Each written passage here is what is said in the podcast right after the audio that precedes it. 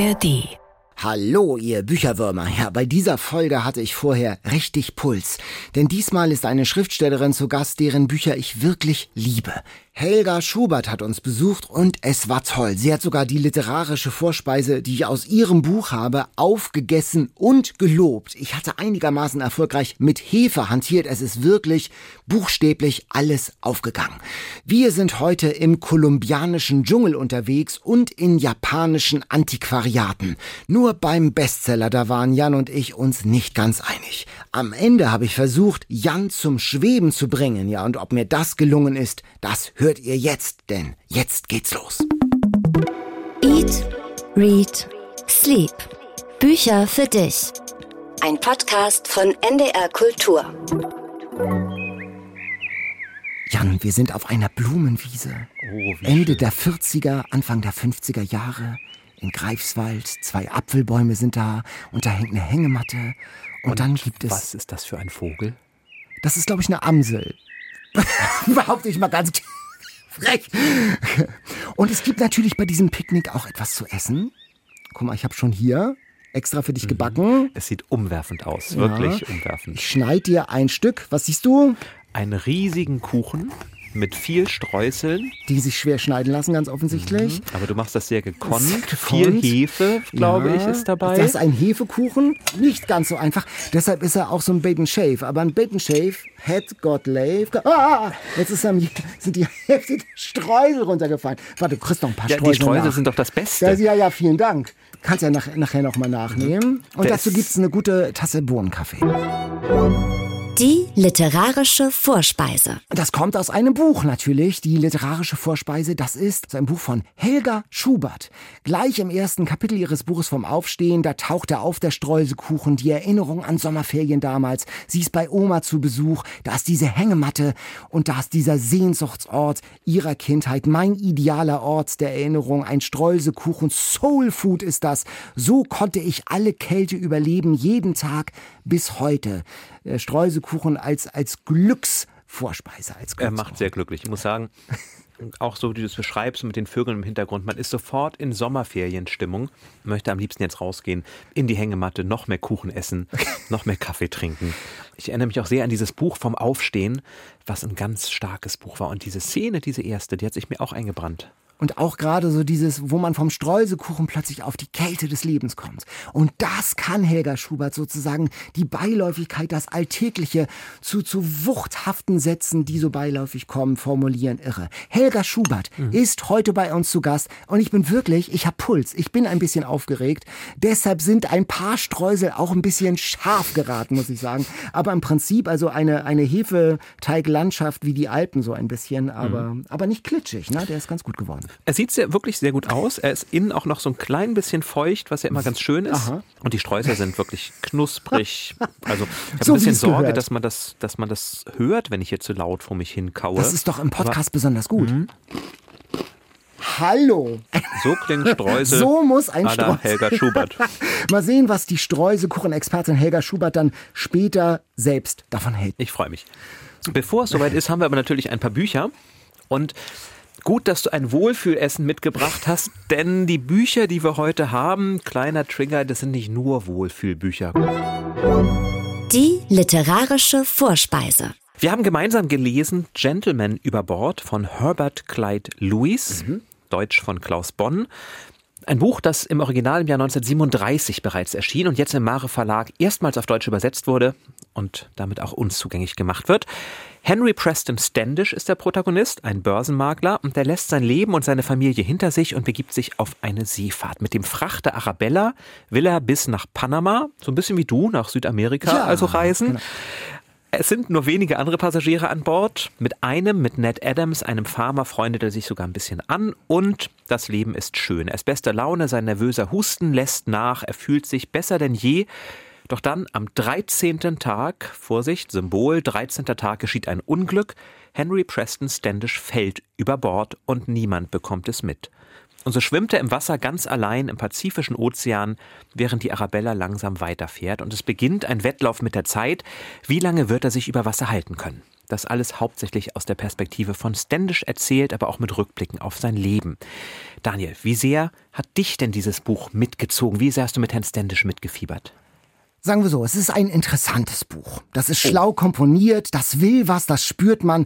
Unter diesem distanzierten, ja, das ist der Stil, ist ja das Entscheidende, finde ich. Dieser distanzierte, ironische Stil, da brodelt es. Und das Buch, das ist ja immer äh, abwechselnd äh, geschildert. Ein Hin und Her, der Überlebenskampf des Ertrinkenden und das, sagen wir, sorglose Leben der Menschen an Bord, die erst gar nicht schnallen, dass der Standish verschwunden ist. Die Passagiere, die Besatzung, die gar nicht an ihn denken, das liest sich auf den Punkt. Das ist gut geschrieben, wie man so sagt. Und das ist ja kein Seenot-Thriller, das ist mhm. es vielleicht auch, aber äh, man kann und sollte das, glaube ich, auch eben als Gesellschaftssatire lesen, als eine Parabel auf die New Yorker Gesellschaft in der Zeit. Der Stil, der ist so prägnant, so ironisch, so scharf. Ähm, er ist ins Wasser gefallen und hat gar keine Angst zu ertrinken, mhm. sondern hat Angst davor, dass wenn er gerettet wird, seine, seine Unterhose irgendwie da zum Vorschein kommt. Also er hat Angst vor der Peinlichkeit. Mhm. Das ist auch unterhaltsam zu lesen. Aber, äh, aber ich habe ein großes Aber mit ja, dabei das kommt jetzt und ich habe mit dem Ton gefremdelt. Ähm, es äh, hat mich dadurch nicht so gepackt. Es sind eben am Ende alles keine echten Menschen, fand ich, sondern ich habe vor Dingen Typen erkannt, konstruierte Typen. Da gibt's dieses bigotte, missionars, evangelikale, fromme Ehepaar Brown, diesen, äh, diesen Ned Adams, dieser freundliche Farmer und natürlich Standish selbst, der ja schon fast schmerzhaft beschrieben wird als öder Typ, als seelenlos, ein Mann ohne Eigenschaften fast, ein Nachfahre dieser Mayflower-Generation, äh, also dieser legendären Auswandererfamilien, die als Gründergruppe der USA gelten. Da liegt er im Wasser und reagiert, so wie es man von ihm erwartet. Er sorgt sich eben, dass es ihm peinlich ist, gerettet zu werden und äh, ein Zitat ist, das, die Standish, das waren keine Schreihälse. Drei Generationen von Gentlemen hatten die Trompete im jungen Kehlkopf Standish in ein liebliches Violoncello verwandelt. Mhm. Und äh, ich fand es, fand es einen Tick zu konstruiert, um mein Herz zu gewinnen. Ich war nicht sicher, ob es das Herz gewinnen soll. Ich glaube, du hast Gesellschaftssatire gesagt, vielleicht trifft es das. Und ich muss sagen, ich hatte was ganz anderes erwartet. Ich hatte mich im Vorfeld unterhalten mit meinem Buchhändler, einem meiner Buchhändler aus Hannover. Liebe Grüße an dieser Stelle. Und er sagte, das ist mein Sommerbuch. Das möchte ich vorstellen. Das ist das Perfekte, was man jetzt für die Sommerferien empfehlen kann. Und ich hatte etwas Leichtes erwartet. Und dann geht es ja schon darum, dieser Mensch ist in Lebensgefahr. Der fällt ja. darunter, das Schiff ja, ja. fährt weg und er muss sich über Wasser halten. Und das ist ja kein Spaß. Es zieht einen auch schon stellenweise runter, so ein bisschen die Lektüre, fand ich. Das, das stimmt. Aber diese Gesellschaftssatire, die fand ich dann wiederum sehr, sehr überzeugend. Also dieses Gefühl, wenn man jetzt mal ganz viele Metaphern reinbauen möchte, dieses sich über Wasser halten. Also er, er wagt ja den Schritt raus, er hat das gesicherte Leben. Schöne Frau, guter Job, brave Kinder, alles erreicht. Und dann merkt er aber, so ein bisschen wie ein Burnout oder Depression, ja. das ist alles nichts, er muss raus, er fährt los, er geht also raus. Und sich dann aber, wenn man die sichere Gesellschaft verlässt, über Wasser halten zu können, das ist eines dieser Bilder, die ich da gesehen habe, die ich ganz spannend finde. Und dann natürlich auch die Gesellschaft, die sich überhaupt nicht für ihn interessiert. Die aber sehr toll gezeichnet ist. Ich fand diese Charaktere an Bord, die am Anfang eingeführt werden, mit wenigen Strichen habe ich Bilder vor Augen. Und ja, das sind Typen, aber ich sehe dieses Missionars-Ehepaar, das da sitzt und sogar, es lügt dann an einer Stelle einer von ihnen, ja. aber da das ja mit dem eigenen Gewissen nicht zu vereinbaren ist, muss man diese Lüge vor sich selber dann rechtfertigen und lebt aber mit diesem inneren Zweifel, dieser inneren Beschmutzung fast schon, dass man selber ja weiß, der andere jeweils weiß, wir haben gelogen. Tolle, tolle ja, Charaktere. Ja, genau. Es steht, es ist ja alles richtig, was in diesem Buch steht. Wie die Klassengesellschaft, die aus New York ja. oder aus Amerika, wie die diese Rettung verhindert. Also wie sozusagen ein gemeinsames Zusammenleben und ein empathisches Aneinanderdenken nicht möglich ist. Das ist alles richtig und schlau. Aber ich sag mal, für mich, mein Leseerlebnis war, da ertrinkt einer und ich bin nicht erschüttert. Weil es eben doch zu, im, im Stil zu distanziert, zu lakonisch war zu satirisch möglicherweise. Mhm. Hm? Vielleicht habe ich auch etwas anderes erwartet. Vielleicht ist das der Punkt. Ja, vielleicht hat auch Herbert Clyde Lewis was anderes gewollt. Also mhm. natürlich, du, du, hast vollkommen recht, da, ist, da geht es um einen Überlebenskampf. Und er lässt einen auf eine gewisse Art kalt, weil der Standish doch eher ja, eine Karikatur ist es vielleicht gar nicht. Ich habe auch überlegt, diese Szene, die du beschreibst mit der Stimme und er fällt ins Wasser und natürlich müsste er jetzt schreien, Hilfe, Hilfe, rettet mich aber er schreit ja nicht. Er hat in seinem Leben noch nie geschrien und so flüstert er mehr oder mhm. weniger leise vor sich hin, Hilfe, Mann über Bord. Und natürlich hört das keiner. also ich bin zum Glück noch nie über Bord gefallen, aber ich kenne auch diesen Gedanken manchmal, man müsste jetzt doch eigentlich rennen oder so, oder man müsste doch jetzt eigentlich aus seiner Komfortzone so richtig raus und dann kommt so eine soziale Kontrolle, die manchmal denkt, ja, aber das ist jetzt ja auch unangenehm, das jetzt mhm. zu machen. Und das fand ich wunderbar wiedergespiegelt, dass er selbst so kontrolliert bin ich nicht. Also das ist mir fremd. äh, gut, dann oute ich mich hier. Also sollte ich mal ins Wasser fallen, schreibe bitte für mich mit. Aber ähm, das fand ich sehr spannend gemacht, wie es er schafft es dann doch irgendwann aus dieser Rolle rauszukommen. Auch dieser Gedanke, ich habe noch alles an und dann werde ich gerettet und dann muss ich in meiner blau-gelb gestreiften Unterhose vor den Menschen mhm, vorbei. Da glaubt er auch noch, dass er gerettet wird. Ne? Also das fand ich stark, dieses Bild. In der Community, äh, in der Eat, Read, Sleep Community, da kommt das Buch super weg. Eva schreibt, die Themen sind so unfassbar relevant. Was passiert, wenn du den Boden unter den Füßen verlierst und in einem Moment alles verschwindet? Eine große Parabel, schwärmt sie. Ich sehe Metapher. Das ja, passt. Hm. Es ist ja gar nicht bestritten. Genau. und auch Ulla sagt, die weckenden Stimmungen, die werden so feinsinnig und tiefgründig erzählt, dass sie das Buch nicht weglegen konnte. Großartige Sprache, mhm. wunderbare Beschreibung der Figuren. Da bin ich voll dabei, Ulla. Auch Brigitte ist begeistert. Das Buch berichtet scheinbar leichtfüßig und lakonisch über das Leben und den Tod und dennoch ist es elementar und dennoch denkt man darüber fast nie nach und es ist witzig und klug und bizarr. Hast du gelacht in diesem Buch, Jan? Geschmunzelt. Aber ich bin ja ein Standish, ich lache ja nicht. Ne? Selbst, Ach ja, du bist ja, du bist ja, du hast ganz viel Standish, ne? Hinein. Du hast Standish DNA, ja, ja. Du war ja, ich dachte so, du aber auch, da hat doch so was Hanseatisches ein bisschen. Ja, aber das bin ich, ich bin ja nicht so ein Mayflower-Typ irgendwie. Na, so. Das bin, bin ich bitte auch nicht. Du bist also auch nicht der Mr. Brown in dem ganzen, also dieser Missionarstyp, aber so ein bisschen dieses zurückhaltende, norddeutsche, nicht zu sehr aus sich rausgehende, naja. ja, nee, hast du auch nicht. Hab ich auch nicht. Gut. Ela sagt allerdings, also ich finde es mitreißend, aber, und das wäre jetzt eine Aufgabe für Katharina eigentlich, das auszurechnen, 28 Euro für weniger als 180 Seiten, das ist ja dann doch ein bisschen viel, also für sie sogar ein Ausschlusskriterium, obwohl die Bänder im Mare Verlag ja immer so schön sind mit Pappschuber und Lesebändchen. Vielleicht, Ela, ist ja das E-Book was für dich, da hast du dann zwar kein Schuber und kein Lesebändchen, aber zumindest den Text auch noch. Ja, Preis in der Tat und das sind sehr viele leere Seiten auch, die man dann weiterblättern kann. Katharina würde in der Tat beim Preis pro Seite nachrechnen, irgendwie unglaublich mit dem Kopf schütteln und ihren Taschenrechner traktieren. Ich habe gelesen immer wieder auch in Rezensionen und so, ein Meisterwerk sei das. Das ja. fand ich jetzt ein bisschen drüber, oder? Ja, also es ist, es ist eine gute Gesellschaftsstudie mit, finde ich, sympathischen Charakteren. Von einem Meisterwerk hätte ich mehr erwartet. Denn dieses langsame Begreifen, oh Mist, vielleicht kommt das Schiff doch nicht zurück. Dieses langsame, mhm. allein diese Vorstellung, weißt du, das wird ja mal angedeutet. Für mich ist das eine der gruseligsten Vorstellungen überhaupt. Alleine in so einem Riesenozean zu sein, das Schiff fährt weg und ich kann nichts tun. Diese wahnsinnige Angst, die da ja kommen ja, muss. Ja. Das ist dann, ja, vielleicht ist es das, warum wir nicht so mitleiden. Vielleicht ist das dann zu sehr humoristisch und zu wenig diese absolute Ernsthaftigkeit. Hier geht es um Leben und das Tod. Das Existenzielle, das Existenzialistische, was irgendwie in diesem Buch auch eine Rolle spielt. Möglicherweise ist das noch nicht ganz stark genug ausgespielt. Aber ein Buch, das dir gefällt, das du wem schenken würdest. Menschen, die wie Standish sind, also oh. die sich da vielleicht auch wiedererkennen könnten. Ah. Ja, schon. Vielleicht Leuten, die bald auf Kreuzfahrt fahren? Du bist ja so ein, also nach Selbstaussage so ein Standish-Typ. Ich Na, würde ja, jetzt ne, also, also ein bisschen wie, habe ich gesagt. In meinen Geschenkepool kommt das tatsächlich nicht sofort. Zum Glück gibt es ja noch anderes. Ja, Herbert Clyde Lewis, Gentleman über Bord, bei Mare erschienen für 28 Euro, 176 Seiten, wie gesagt, das E-Book günstiger. Du hast doch bestimmt auch ein Buch gelesen, das dein Herz so richtig mitgenommen hat. Mein also Herz erschüttert und, ja, total erschüttert. Mein Herz und mein Hirn. Ich war ja gerade in Kolumbien, drei, fast vier Wochen. Ein so wunderbares Land, die Menschen, die Farben, das Essen, die Lebensfreude, die Musik. Ich sag mal, ich bin schockverliebt und ich habe mehrere Bücher über und aus Kolumbien gelesen mhm. und eins mitgebracht. Das ist schon ein paar Tage alt, aber ich habe das wirklich mit großer Begeisterung gelesen. Es geht natürlich um die Geschichte, die Drogenkartelle, die Gewalt. Davon habe ich in meinem Touri-Alltag Tag heute nichts gespürt zwischen Kaffeeplantagen und unter Palmen, aber in Gesprächen.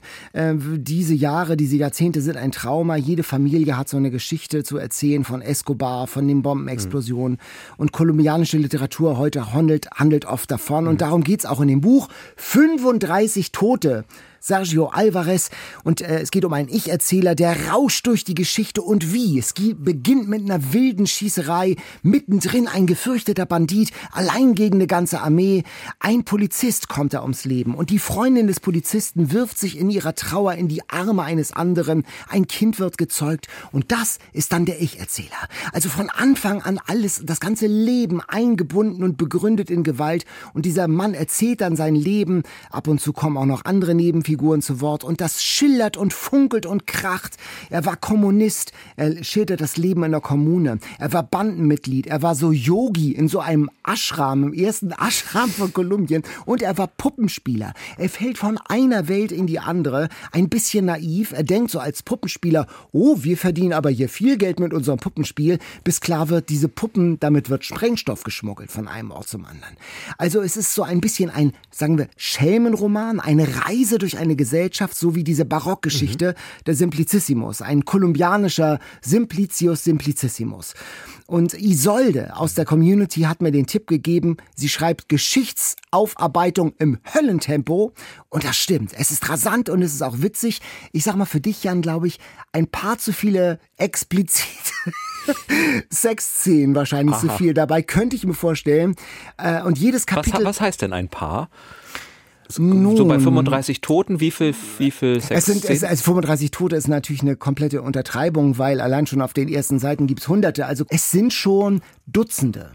Und oh. es geht auch immer an entscheidender Stelle eine Tür auf und es endet im großen, im großen Skandal. Es gibt viel auch tatsächlich zu lachen. Ähm, jedes Kapitel ist mit einem Song, und das ist das Lebensgefühl, das Leben, diese sinnliche Lebensfreude. Jedes Kapitel ist mit einem Songtext ähm, überschrieben. In der deutschen Übersetzung checkt man das natürlich nicht, aber Kolumbianer auf äh, Spanisch werden oft gleich solch eine Melodie im Ohr haben.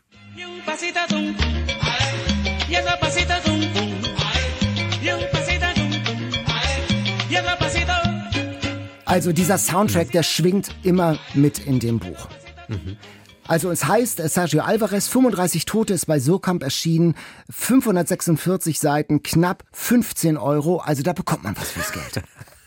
Und du bist dann wirklich eingetaucht in die Literatur des Landes? Weil ich mache das ja so gerne, wenn ich in ein Land reise, dann frage ich immer jeden, welchen Autor, welche Autorin sollte ich lesen. Das hast du dann auch gemacht? So habe ich es auch gemacht und ich habe auch Rückmeldungen bekommen nach dem Newsletter und ich habe äh, einige Bücher gelesen, äh, die in den letzten 10, 15 Jahren entstanden sind und ich äh, werde auch auf unserer Tour, Eat, Read, Sleep Tour aus der kolumbianischen ähm, Literatur berichten, die ich da unter Palmen und in Kaffeeplantagen gelesen habe. Manchmal harte Kost, aber es kommt kommt auch wie bei Gabriel Garcia Marquez, über den wir nachher natürlich noch sprechen werden, kommt auch natürlich diese Leidenschaft und diese, diese Sinnlichkeit äh, eines Landes und eines Kontinents immer wieder zum Ausdruck. Also Leidenschaft, Kaffee, Palmenfeeling demnächst auch bei uns in Schwerte, wenn ihr also noch zur Tour kommen wollt. es gibt noch Karten dafür. Ja, toll. Toll auch, dass wir so den Blick dann in andere Länder richten. Ich habe von diesem Autor noch nie was gehört. Ich habe natürlich auch geguckt, was für kolumbianische Autoren kenne ich. So viel sind es nicht. Juan Gabriel Vasquez mhm. wollte ich dir noch ans Herz legen. Die Ach, das Gestalt ist die der Ruinen. Das ist eine Geschichte, die 1948 spielt. Auch, es geht auch um Diktatoren. Auch viel Geschichte, auch auf Deutsch übersetzt. Also auch ein toller Autor. Tatsächlich, von dem habe ich auch eins ah, gelesen, okay. das Geräusch der Dinge beim Fallen, das ist auch eine Aufarbeitung dieser Escobar-Gewalt- und Bombenexplosion-Geschichte. Auch ein tolles Buch und im Newsletter berichte ich auch darüber. Sehr schön. Wir hatten ja schon gesagt, es sind heute relativ viele schwere Bücher, existenzielle Bücher und deswegen hatten wir beide, Daniel, im Vorfeld gesagt, komm, wir brauchen auch noch was leichteres, ein Wohlfühl-Wolldecken, sonst was. Buch. Strand. Strand, äh, ja, Strand, na vielleicht aber was für die Seele. Das ist ja nun eher nicht so mein Fachgebiet, aber trotzdem habe ich gedacht, ich schaue mal. Und es gibt ein Buch, das haben mir, als wir in Buchholz waren, gleich drei Menschen empfohlen. Da standen oh. wir in der Buchhandlung und wir haben erzählt, welche Bücher wir mögen. Und ich habe dann immer zurückgefragt und dreimal ist mir dieses Buch empfohlen worden. Dann dachte ich, das muss ich ja mir mal anschauen. Die Tage in der Buchhandlung Morisaki von mhm. Satoshi Yagasawa, ein Japaner. Aha. Hast du es vor Augen? Gar nicht, nein. Aber es also klingt also mir schon. Ist es nicht empfohlen worden. die Tage in der Buchhandlung Morisaki, das klingt natürlich schon nach also es, es so hält, was es verspricht. Es ist bisschen, ein ne? Roman über Bücher, ein Ja. Roman über Mhm. Buchhandlung. Und da merke ich ja schon, wie ganz viele, ich auch immer ganz entzückt schon einatmen und denken, das ist ja ein Buch für uns, Ja. die wir alle gerne lesen. Und das trifft auf dieses Buch tatsächlich auch zu, denn es spielt in Jinbotcho, ich hoffe, ich spreche das richtig aus, das ist ein, eine Büchermeile, ein Bücherviertel in Japan, angeblich das weltgrößte Antiquariatsviertel überhaupt. Da reiht sich ein Buchladen an den nächsten. Das wird auch ganz toll beschrieben.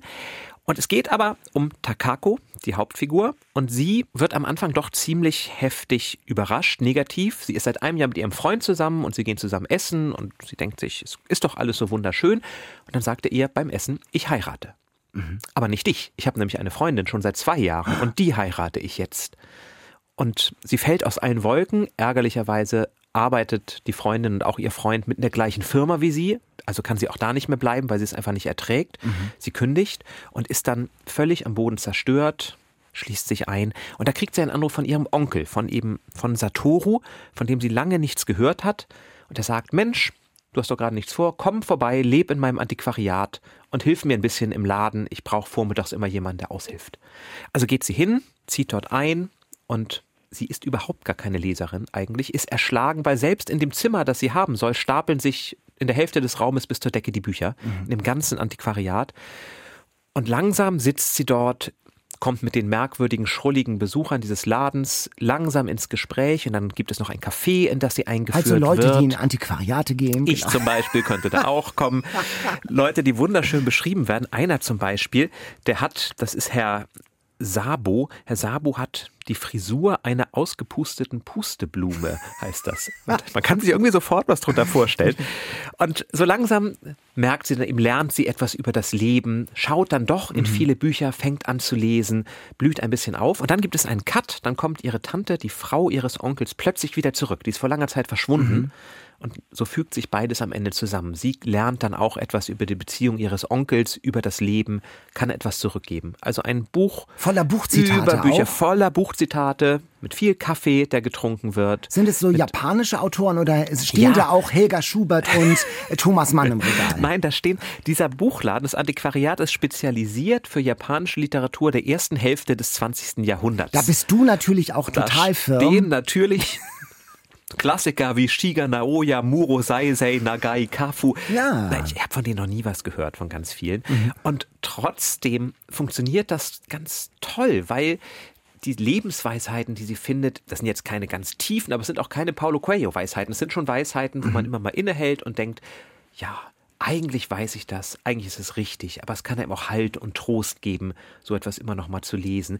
Die tauchen auch in diesen Büchern auf und für alle, die gerne japanische Literatur lesen, man hat danach eine unglaublich lange Liste, die man vielleicht sich doch mal anschauen will. Der Tod eines Mädchens von Muro Saisei eben. Das ist das erste Buch, was sie zur Hand nimmt.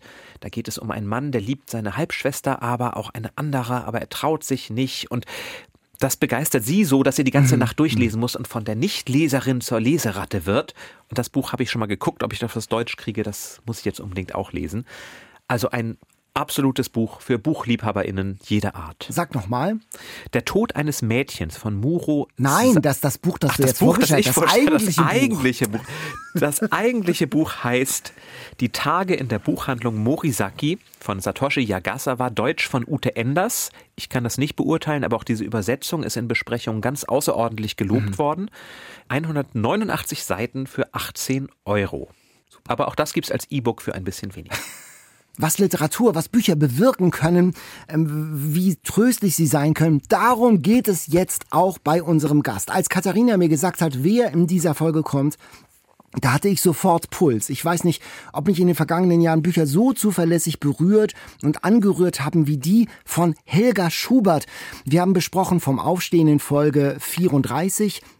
Und zuletzt in Folge 84 der heutige Tag. In dem Buch, da berichtet Helga Schubert, wie man in Liebe gemeinsam alt wird. Also es geht um Pflege eines Angehörigen. Helga Schubert, 1940 geboren, die hat in der DDR gelebt und gearbeitet als Psychologin und Schriftstellerin, war immer wieder im Konflikt auch mit dem Regime. Sie sollte damals schon 1980 mal zum Ingeborg Bachmann Preis zum Wettbewerb nach Klagenfurt und durfte nicht. Die DDR hat Nein gesagt. Und jetzt hat sie ihn gewonnen, stell dir vor. Also weißt du natürlich an vor drei Jahren. Jetzt hat sie gerade äh, neben dem aktuellen Buch noch ein anderes Buch geschrieben, 100 Seiten dünn über ihren Lieblingsschriftsteller Tschechow. Ein kleiner Band ist das in so einer Reihe von Kiepenheuer und Witsch und sie schildert wie Literatur, wie ein Buch eben von Tschechow, wie eine kleine Erzählung, ein kleines Märchen von Tschechow ihr Leben verändert und gerettet hat, die Geschichte eines trauernden Kutschers. Und ich finde, wieder gelingt es ihr in diesem Buch über Tschechow, diese alte Geschichte so kunstvoll mit dem eigenen Leben zu verweben. Das ist so irre. Um nichts anderes geht es ja hier eigentlich auch in unserem Podcast bei Eat, Read, Sleep. Lesen hat was mit Leben zu tun. Und wie reflektiert, wie empathisch, wie gedankenvoll kann man eigentlich sein, frage ich. Und Helga Schubert sagt so, ja. Und wir freuen uns, dass sie jetzt hier im Studio ist. Heute zu Gast bei Eat, Read, Sleep. Herzlich willkommen, Helga Schubert. Hallo. Gern hier in Hamburg. Super, dass Sie da sind. Bei uns gibt es ja immer im Podcast eine literarische Vorspeise und heute gibt es, habe ich extra gebacken, ein Helga Schubert Gericht. Erkennen Sie es? Das ist ein äh, Streuselkuchen äh, mit so ein ganz klein bisschen Creme drin, mit Buttercreme. Erkennen Sie es wieder aus einem Ihrer Bücher? Ja, das erkenne ich wieder, wenn Sie mich so fragend angucken. Das ist der, die erste Erzählung vom Aufstehen. Genau. Mein idealer Ort und das ist der Geliebte meiner Großmutter gewesen, der war Bäckermeister und hat es immer gebacken, wenn ich aus den Ferien, wenn ich in die Ferien nach Greifswald kam und wenn ich vom Mittagsschlaf in der Hängematte aufwachte. Mein wollten, idealer Ort. Wir wollten Ihnen ein bisschen ein Feriengefühl oder einen idealen Ort hier schaffen, aber ganz ehrlich, sieht der Kuchen so aus wie der aus Ihrer Erinnerung? Flacher, der war flacher. Aha, das also ist hier ein Westkuchen aus Hamburg und, äh, und der war flacher. Das war ein Ostkuchen in den 40er Jahren und da war alles immer nicht das, was das Rezept vorschrieb. Es war also keine Butter, und die Eier auch nicht. Und so ist mein ganzes Leben eigentlich gelaufen, dass ich immer wusste, wie es eigentlich sein müsste. Also äh, meine Großmutter hat mir das Kochen beigebracht die andere Großmutter, die war eine Elsässerin und hat immer gesagt, wir machen jetzt mal Kalbsfrikassee. Eigentlich müsste das Kalb mhm. sein. Wir haben aber nur ganz fettes Schweinefleisch und dann müssten wir dann auch Butter haben und dann müssten wir auch Kapern haben. Wir haben aber keine Kapern. Dann müssten wir Zitrone haben. Wir haben aber nur Essigessenz und wir müssten eigentlich, ähm, Ei, also Eier, damit muss man das ablöschen. Also ich wusste immer schon von klein an, von Kind an wusste ich, dass das Leben in dem ich lebte, eigentlich anders sein müsste. Ein, ein eigentlich Leben oder ein. Ja, es müsste eigentlich anders sein. Also ich, hab, ich weiß immer ganz genau, wie es sein müsste. Mein ganzes Leben. Und jetzt das probieren, können Sie, können Sie gern probieren, ob es denn so schmeckt und es gibt, ja? Mm, und wie Sie, ja, das ist, äh, das Gute ist daran, es ist nicht zu cremig. Genau. Das ist, ist sehr gut. Und dann merkt man auch ein bisschen, also es ist, wie, es ist mit Hefe ein bisschen? Ja, es ist ein Hefeteig. Ja, das ja. habe ich gemerkt. Sogar mit viel Hefe. Und Sie haben zwei, wir haben alle zwei Tassen vor uns stehen, denn es geht darum, bei der, bei der Großmutter, da gab es immer äh, Bohnenkaffee und eine Kanne mit Muckefuck. Ja. Und ich habe beides, also ich habe so eine Art Muckefuck hier. Das, und das andere äh, und da ist, ist der Muckefuck drin. Da ist der Muckefuck drin, genau. Ja. Mal sehen, was schmeckt besser. Bist du ein Muckefuchs? Naja, ich habe ja heute noch keinen richtigen Kaffee getrunken. Ich bin ja nun auch inzwischen nicht mehr sechs, sondern fast 84. Ja, also das, der, der Bohnenkaffee, also das ist Kindheit, ne? Ja.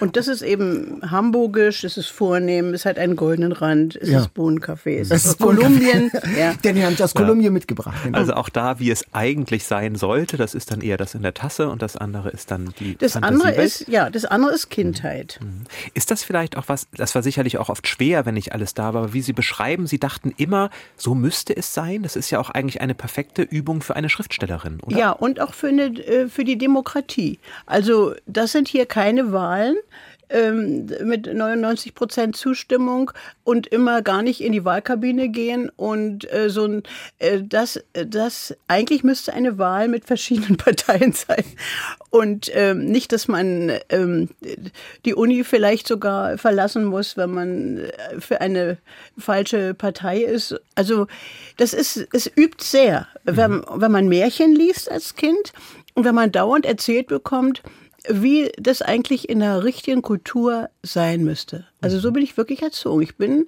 sozusagen äh, dieses ganz verpönte Bildungsbürgerkind mhm. mit, mit 10.000 Büchern und äh, dieses, dass man immer liest, dass man immer äh, vorgelesen bekommt. Bin total in der Literatur groß geworden, schon mhm. als Kind.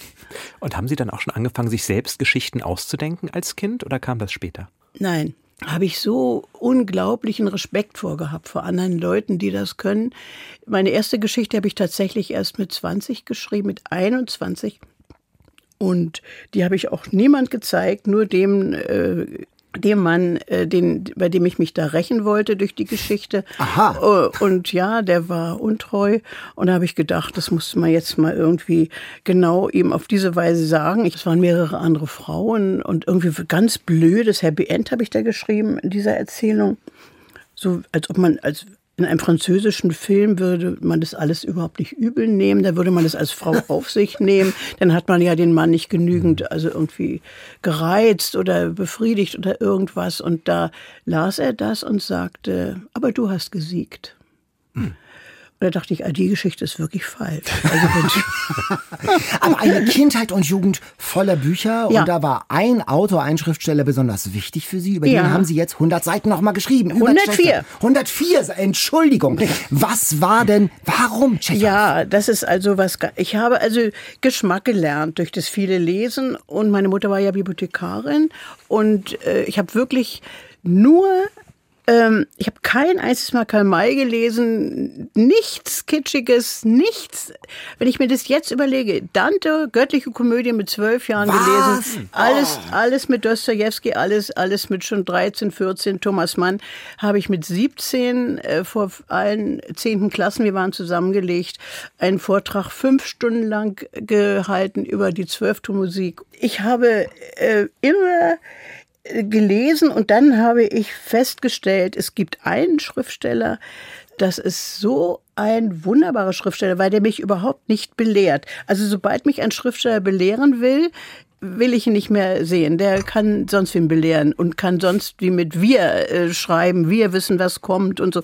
Äh, ich will jemand, äh, der, der das Leben wirklich verstanden hat in seiner ganzen Furchtbarkeit und der das ganz genau beschreibt und irgendwo ist immer noch ein Ausweg, ein Lichtstrahl. Also mhm. ganz hinten ist der schwarze Tunnel nicht ganz schwarz, da ist ein Lichtstrahl.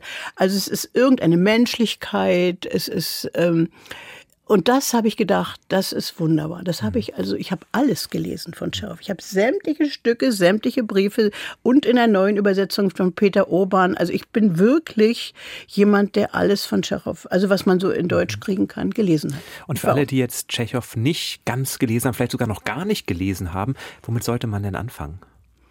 Sie haben ja eine Geschichte rausgegriffen ja, auch. Dafür. Ich habe die Geschichte Gram rausgegriffen mhm. und das ist vielleicht auch Zufall gewesen. Das ist eine ganz kurze Geschichte. Also diese Geschichte hat alles, was Tschechow äh, konnte, aber da war er erst 26, 25, 26 Jahre, als er es mhm. geschrieben hat. Es ist unglaublich, dass er das da schon konnte und alles wusste. Äh, das ist also ein ein Kutscher im Moskauer Schnee und da kommen einfach keine Leute äh, und er verdient nichts. Das Tier friert, hat nichts zu fressen und er, hat nun endlich mal Gäste, die da einsteigen und er versucht denen immer zu sagen, dass sein Sohn gestorben ist und vorher auch seine Frau und er wird einfach nicht angehört. Die Leute mhm. lachen, die, die hauen ihn nachher auch, die betrügen ihn um das Fahrgeld und er hat einfach kein Glück. Er findet keinen einzigen Menschen, auch nicht einen Kollegen nachher in dem gemeinsamen, in der gemeinsamen Unterkunft. Und dann äh, geht er schließlich zu seinem Pferd und sagt, ja, Studchen, stell dir mal vor, dein Kind ist gestorben. Und so ist es mir auch gegangen. Also es ist, das hört sich jetzt vielleicht kitschig an, aber der hat das eben drauf, der Tschechow, der, dass man also ein solches Erbarmen bekommt mit hm. einem Menschen, der niemand findet, dem er sein Leid klagen kann. Und dann ist es schließlich sein Pferd. Und dann endet es doch tatsächlich so, dass das Pferd so schnaubt, irgendwie warm mhm. und so so endet das Ganze, ja. Und Sie haben es ja gerade gesagt, so ist es mir auch gegangen. Und auch in diesem Buch von Tschechow, das ist ja das Tolle. Das ist nicht nur intellektuelle Befassung mit einem Schriftstück, sondern das hat was mit Leben zu tun. Ja. Und sie reflektieren ja Literatur auf ihr Leben. Kann, also auch wieder pathetisch formuliert, können Bücher Leben verändern. Leben retten. ich kann gar nicht anders denken, als dass ich immer zu lese. Also jetzt zum Beispiel lese ich gerade Joy Williams, die Stories. Äh, da gibt es eine Geschichte, da bin ich, hat mich einfach umgehauen. Ich habe meine Lektoren gefragt, warum habe ich noch nie von dieser Joy Williams was gehört, ja.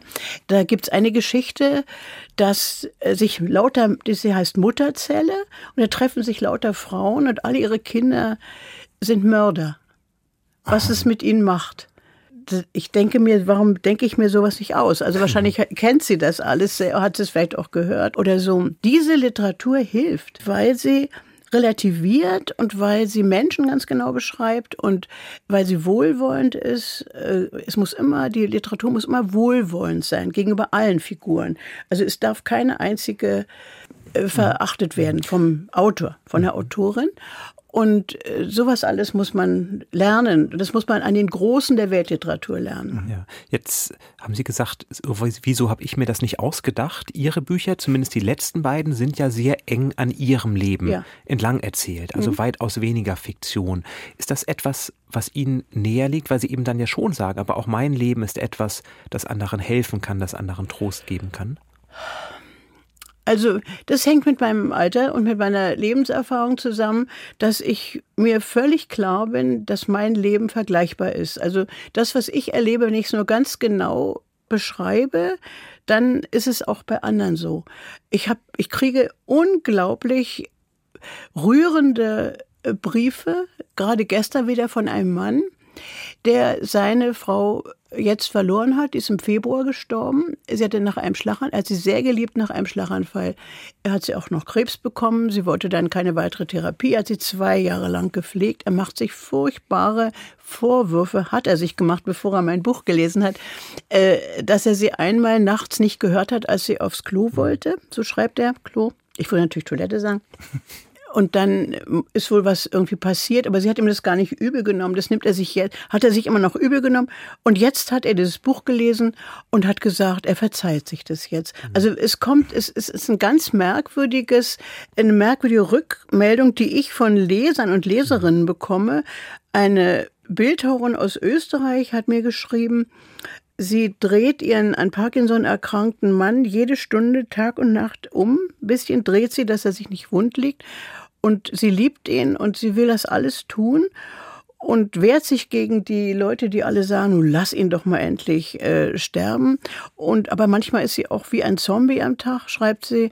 Und nun, nachdem sie das Buch gelesen hat, verzeiht sie sich ihre Unvollkommenheit. Ich habe das in meinem Buch nicht geschrieben, aber ich habe meine eigene Unvollkommenheit beschrieben. Mhm. Ich habe nicht gesagt, ihr müsst euch eure Unvollkommenheit verzeihen, sondern ich habe praktisch etwa eine Situation beschrieben, die sehr schwer ist die man aus Liebe jetzt macht, die man nicht gezwungen macht und äh, in der man einfach manchmal nicht mehr kann und sich auf den Boden schmeißt und weint und so und aber weitermacht dann. Und wenn es jemand liest, dann sagt der Mensch, das habe ich ja noch niemand erzählt. Das ist, geht mir auch so, dass ich manchmal einfach nicht mehr weiß, was ich machen soll. Und ich schäme mich, dass ich geschrien habe und geweint habe.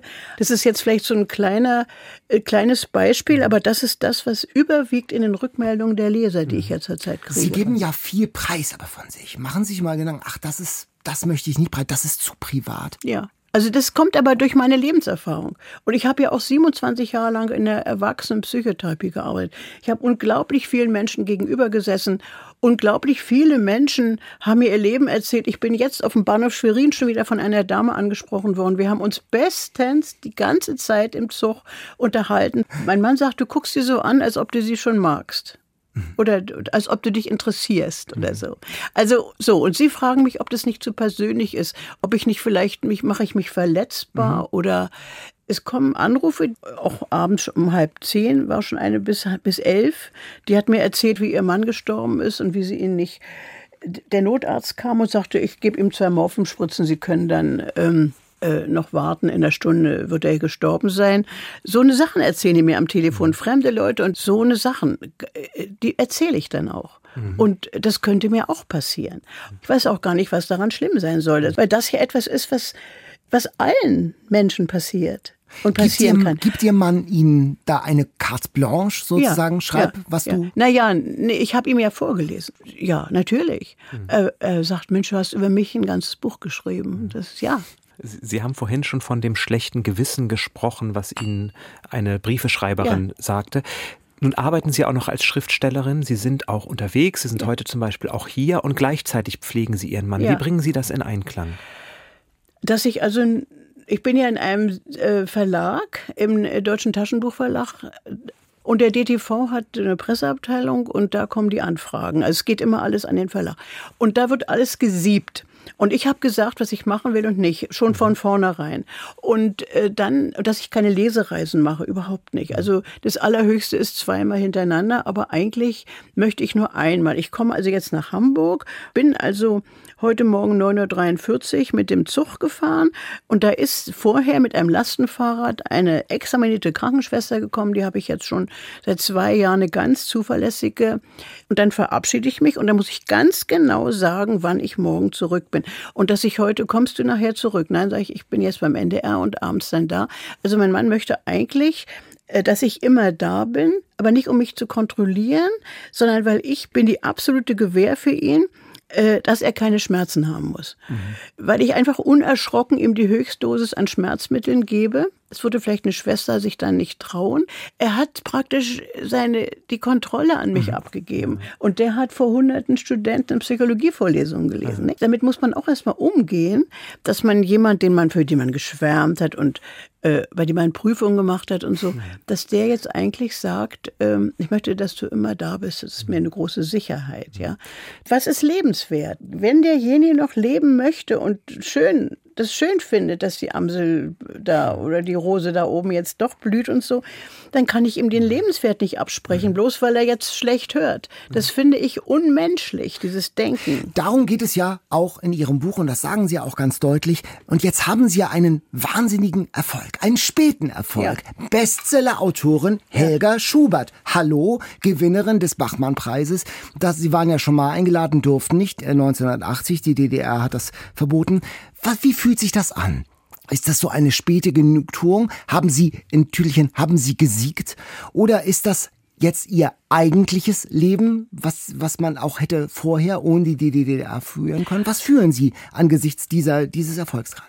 Also, ich, ich bin dankbar. Also es ist so, ist ja mein Leben ist ja vorher reich auch gewesen ich habe sehr gerne in der Psychotherapie gearbeitet. Ich mag Menschen. Ich bin eine Spottdrossel. Ich äh, ich finde Absurdes schön, ich lese gern, ich höre gerne Musik. Die Gegend, in der wir sind, da äh, ist wunderbar. Mein Mann malte sehr schöne Bilder. Wir haben 130 Ausstellungen gemacht in der Galerie so. Und ähm, dann bin ich äh, immerzu in politischen Diskussionen gewesen. Dann, dann habe ich Bücher geschrieben, essayistische, wie schön die Demokratie ist. Das wollten die alle gar nicht hören. Und und dass die deutsche Einheit, ja, aber sehen Sie nicht, jetzt sind ja Arbeitslose und die böse Treuern. Also ich habe in den Augen anderer Leute äh, habe ich so eine kindliche Begeisterung gehabt, dass die DDR nun endlich zu Ende ist. Ja, da habe ich so sehr viele Leute gegen mich aufgebracht. Ob ich ein bisschen eine Scheibe habe, ob ich vielleicht an die ganzen Armen nicht denke und oder so. Und was Denk, schreiben Sie jetzt? Jetzt über meine Großmütter. Das heißt, Sie sind jetzt bei der Familie sozusagen. Ja, aber auch nicht richtig, sondern ich merke schon wieder, jetzt interessieren mich eben alte, taffe Frauen sehr. Und äh, da habe ich jetzt schon einige vor Augen. Und äh, die, weil ich selbst eine alte, taffe Frau bin. Und die, die, die nicht aufgegeben hat und die ihren Humor bewahrt. Ich habe meinen Humor wirklich bewahrt. Das sagen jedenfalls die anderen. Ich finde es auch. Und ähm, ich bin überhaupt nicht entmutigt. Äh, die Leute kommen und ja, können wir denn ein Interview mit ihnen machen und so weiter. Und dann wundern die sich immer, dass ich gute Laune habe, ja. Mhm. Und ich sage ja, äh, ich, hier ist kein Krieg, ja. Also der Verlag ist eigentlich mit mir zufrieden, mit mir kleinen Rennpferdchen, ja. Aber ich bin natürlich eine äh, unsichere äh, Kandidatin, weil ich einfach mal abkratzen könnte, nicht? Ich bin ja nun alt. Bin eine noch, alte Frau. Aber noch sind Sie ja eine taffe alte Frau. Also hoffen also, wir sehr, dass aus diesem Buch doch auch noch etwas und wird. wenn es was zu essen gibt, dann kochen wir es natürlich hier. Dann wird es das hier auch seinen Eingang finden im Podcast Eat, Read, Sleep. Wir freuen uns auf das neue Buch und bis dahin lesen wir die vorhandenen Bücher. Helga Schubert, vielen Dank. Es gibt das Tschechow-Buch auf 112 Seiten bei Kiepenheuer und Witsch erschienen. Nochmal der Hinweis vom Aufstehen und der heutige Tag. Beide Bücher bei DTV erschienen. Vielen Dank. Vielen Dank. Danke Ihnen auch. Also taffe Frau, das trifft es. 83 ist Helga Schubert, ja, das merkt man ihr wirklich gar nicht das an. merkt man überhaupt nicht an. Also so möchte ich auch mit 83 sein, wirklich. Und es ist wirklich so beglückend. Ich bin ja wirklich so ein bisschen starstruck, weil ich ihre Bücher alle toll finde, die ich gelesen habe. Und sie ist einfach so wunderbar, auch mhm. unkompliziert im Umgang. Herrlich. Aber kanntest du sie vor dem Bachmann-Preis?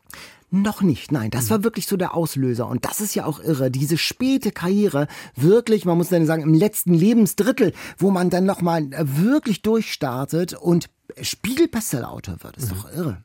Ja, auch eine schöne Geschichte, dass es sich lohnt, durchzuhalten, dass es sich lohnt, weiterzuschreiben, auch wenn der Erfolg vielleicht nicht sich so schnell einstellt, wie man sich das wünschen würde. Also an alle noch nicht veröffentlichten Autorinnen da draußen, weitermachen. Und sie hat, ich werde auch weiter backen, denn sie hat meinen Kuchen gelobt und hat gesagt, so hätte er damals sein sollen oder können. Wunderbar. Du hast ja noch das halbe Stück Kuchen da, Jan. Möchtest, brauchst du vielleicht noch zum Spülen? Ist das etwas trocken? ja, bitte, bitte. Kaffee aber, aber lieber Kolumbien. den Kaffee als den Muckefuck. es ist ja Kaffee aus Kolumbien und wir kehren auch nochmal literarisch jetzt zurück nach Kolumbien. Die All-Time Favorites. Und zwar zum Tata, kolumbianischen Literaturnobelpreisträger. Yeah. Daniel, Mensch, du machst mich glücklich. Du reist in Länder, in denen es Menschen gibt.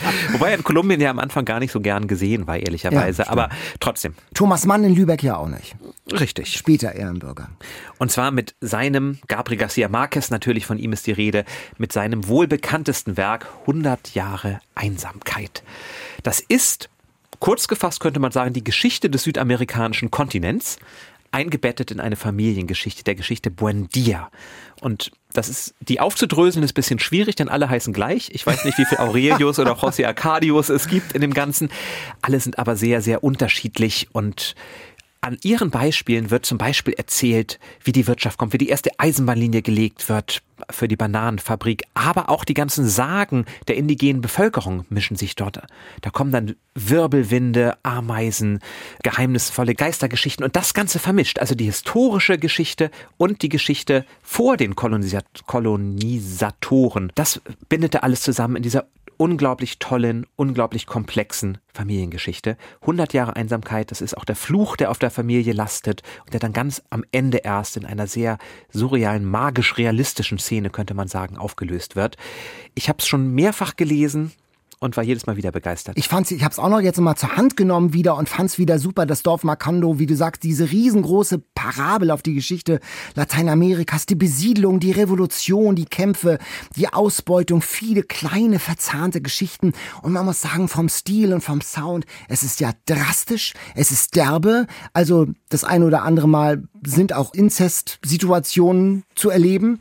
Ein bisschen ist es auch wie bei Game of Thrones. Schüsse fallen und wirklich Liebe liebevoll eingeführte Charaktere sind plötzlich wieder weg vom Fenster. Mhm. Und Stichwort magischer Realismus, also da gibt es fliegende Teppiche. Und meine Lieblingsstory ist der katholische Priester, der da in, der findet das alles nicht fromm genug und kommt dahin und will die versuchen zu missionieren und will eine Kirche bauen. Und er findet nicht genug Geld. Und dann wendet er einen Trick an. Der trinkt nämlich heiße Schokolade aus Kolumbien und kann danach fliegen. Und dann klingelt die Kasse und er kann tatsächlich eine Kirche bauen. Und ich habe tatsächlich so als Nachschlag äh, gedacht, wir wiederholen das nochmal und habe aus Kolumbien heiße Schokolade ah. mitgebracht und sie dampft. Sie dampft, sie ist heiß. Ich, sie wurde mir ja fast von einem Priester überreicht. Mal gucken. Mal gucken, was passiert. Wenn ich gleich fliege, dann. Wenn du abhebst, genau. Mhm. Mhm. Doch, die ist sehr schokoladig. Ja, genau. Lecker, aber noch bist du sehr erdverhaftet, ehrlich gesagt. Müssen wir noch warten? Innerlich. Innerlich, Innerlich, innerlich bin ich schon seit der Ankündigung auf einer ganz anderen Wolke. 100 Jahre Einsamkeit, ein wunderbares Buch. Gabriel Garcia Marquez in der Übersetzung gerade neu erschienen bei Fischer in der Übersetzung von Dagmar Plötz. 500 Seiten, schlanke 13 Euro. Gibt's übrigens auch als Hörbuch, gelesen, eingelesen von Ulrich Nöthen. Und apropos Hörbuch, wir kriegen ja immer wieder Tipps aus der Community. Beatrix zum Beispiel, die hat uns das Hörbuch empfohlen, Verbrenn all meine Briefe. Super Buch von Alex Schulmann, den hast du ja auch mal vorgestellt genau. hier. Das berührte mich sehr, sagt Beatrix, und die warmherzige, entspannte Stimme von Fabian Busch, die macht dieses Hörbuch zu einem ganz besonderen Vergnügen noch. Zweiter Tipp, Kummer aller Art von Mariana Lecki, das hatten wir ja auch ähm, äh, besprochen hier. Das hat sie sich von Katharina Quast vorlesen lassen und sie schreibt, diese klare Stimme, die alle Gefühlsausdrücke hörbar macht, kam mir sehr nah und nach jedem Kapitel zauberte sie mir ein Lächeln in mein Gesicht. dann haben wir noch einen Tipp zum Hören von uns, mhm. kein Hörbuch, sondern ein Podcast. Eschede, das ist Katharinas neues Projekt, die ist da Redakteurin. Mhm. Es geht um das größte Zugunglück der Bundesrepublik, gerade war ja der Jahrestag. Miriam Arns, das ist die Autorin, sie hat bei diesem Unglück ihre Mutter verloren. Und ihre kleine Schwester war auch mit im Zug und hat schwer verletzt überlebt.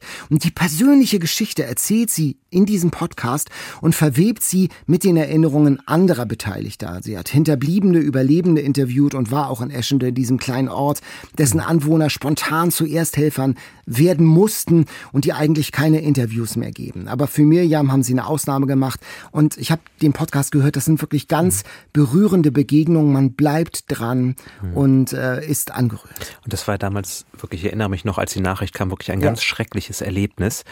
Und das jetzt noch einmal so nachbereitet zu sehen, das geht wirklich ans Herz. Eschede 25 Jahre danach gibt's in der ARD Audiothek und überall, wo es sonst Podcasts gibt. Und wir packen euch den Link natürlich mit in unsere Folgenbeschreibung. Und jetzt heben wir aber ab. Also du sitzt zwar noch immer, aber innerlich müssen wir abheben, denn wir kommen zum Finale, nämlich zum Quiz. Und auch das könnte schwerer werden. oh, ich habe ganz einfache Fragen wieder. Das sagst du jedes Mal. Und jedes Mal sitze ich am Ende da und denke mir das Leichteste aus, was man sich vorstellen kann. Und du kommst mit, wie heißt die Nebenfigur in dem unbekannten Werk von XY. Aber ich bin gespannt. Das Quiz. Wirklich sehr leicht. Ein Buch in einem Satz. Zoff zweier Königinnen endet kopflos.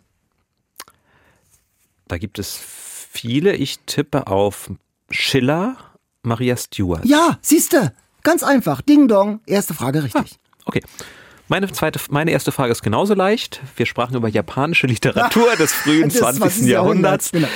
Welcher japanische Schriftsteller bekam denn als erster Japaner den Literaturnobelpreis? Du guckst mich völlig entsetzt an. Ja, siehst du, aber dann, da brauche ich noch mal so ein, so ein Dings. Fängt er mit K an? Der fängt mit K an. Aber jetzt kann, ich, jetzt, kann ich, kein Multiple Choice mehr so, machen, ja, wenn ich das verrate. doch, doch, doch. Na gut, ich pass auf, ich, ich, mache trotzdem ja, ein genau. Multiple Choice. Ist es Haruki Kurakami? Haruki Kurakami? Ja, es muss ja jetzt ein Kader irgendwie Also okay, einbauen. alles. Also, ist es Yasunari Kawabata? Yasunari Kawabata oder Yasushi Kinue? Ich hätte jetzt einen ganz anderen ge gesagt, aber aha. Du hättest Kenzaburo Oe ja. gesagt. Nein, der hat auch den Literaturnobelpreis. Aber, der, war, aber nicht, der war nicht der erste. Wir sind ja in der ersten Hälfte. Wir sind ja spezialisiert auf die erste Hälfte. Das okay, also Kurakami also, war schon Und die anderen beiden habe ich, sag ich ehrlich gesagt, da muss ich tatsächlich raten. Sag nochmal, die beiden. Yasunari Kawabata und Yasushi K. Inoue. Okay, also wenn du das so mit dem Kan, dann würde ich sagen, äh, die Antwort B ist richtig.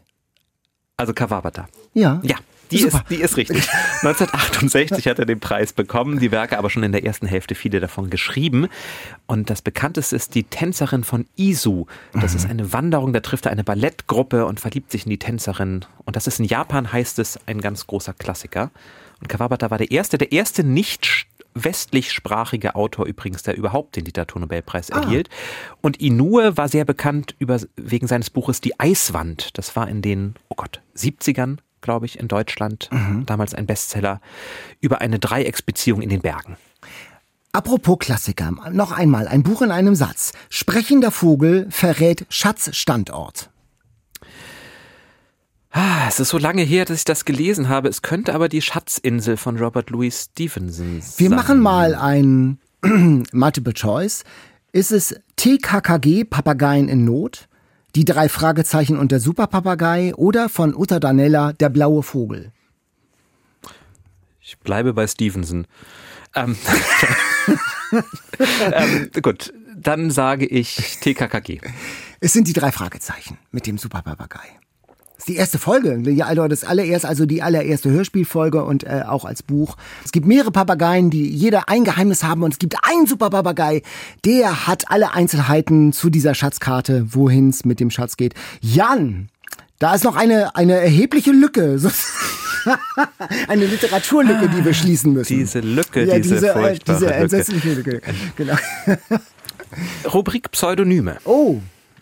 Welcher Schriftsteller oder welche Schriftstellerin, bei Pseudonymen kann es ja immer beides sein, Aha. veröffentlichte ihre seine ersten Texte unter dem Namen Paul Thomas oder ah. auch Paul Thomas. Aha. Beides ist ja denkbar. Beides ist denkbar. Und wie wäre da das Multiple Choice? Paul Auster, mhm. Thomas Mann oder Annette von Droste-Hülshoff. Also Thomas Mann würde ich, also würde ich glaube ich ausschließen, davon habe ich noch nichts gehört. Also ich würde vielleicht A oder C sagen. Sag nochmal, also Paul Auster oder Annette von Droste-Hülshoff, mhm. hat die ein männliches Pseudonym? Paul Tom, Thomas oder Paul Thomas? Mhm. Oder Paul Thomas, aber das passt da nicht so ganz rein. Ich sag einfach Paul Auster. Nein. Sondern? Thomas Mann. Wirklich? Denn Thomas Mann oh. heißt mit erstem Vornamen Paul. Und der hat? Und der hat als Schüler damals. Als Schüler? Unter dem Namen Paul Thomas. Was hat er denn da veröffentlicht? Erste Texte. Ich wusste es, ich muss es nochmal nachschauen. Die sind wahrscheinlich noch nicht in meinem Thomas Mann Werkverzeichnis. Nein, er hat, er hat eine Ach Schülerzeitung so. auch mit gut. herausgegeben und da hat er unter Paul Thomas. Ah, interessant, spannend. Ah, super. Paul Thomas. Ich freue mich ja immer. Eigentlich musst du immer Thomas Mann sagen oder Buddenbrooks, weil ich immer versuche, da Details zu finden, die du noch nicht kennst. Wunderbar. Wir sind bei einem Unentschieden gelandet. Ja. Ist doch versöhnlich. Das ist versöhnlich. Super, genau. Und versöhnlich gehen wir jetzt auch in die Auslosung und wir losen nicht aus, sondern wir bekommen für die Auslosung Besuch. Die Lostrommel steht schon vor der Tür. Bestseller Challenge. Die Auslosung. Die Lostrommel ist ja charmant. Hallo. Oh. Nein, Katharina soll ich die Lostrommel. Katharina, herzlich willkommen. Na, habt ihr es schön? Oh, leckerer Kuchen. Ja, wir haben dir ein kleines Stück übrig gelassen. Nehme ich mir gleich mal was mit.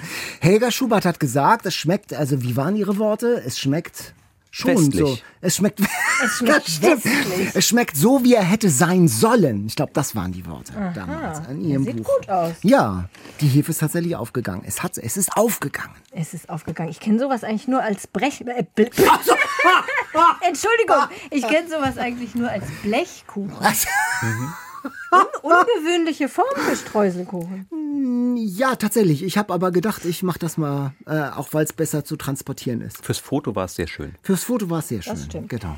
Okay, ich lose uns jetzt ein Buch für die Tour aus. Denn wir sind zu dritt unterwegs. Das nächste Mal und die nächste Folge kommt aus München. Genau, und okay. in München werden wir zu dritt auf der Bühne sein mit Daniel Speck zusammen, dem Autor.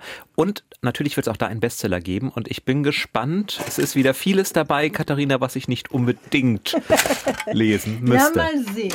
Es ist auch einiges dabei, was ich gerne lesen würde. Mhm. Mal sehen. Ich halte gern fest. Ja, halte mal fest. Okay, und jetzt lose. Jan sagt Stopp. Stopp. Und. Oh. Oh, oh klingt. Robert Seethaler, das Café ohne Namen. Ich sag mal so, ich hab's schon mal angefangen und weggelegt. Also. Oh.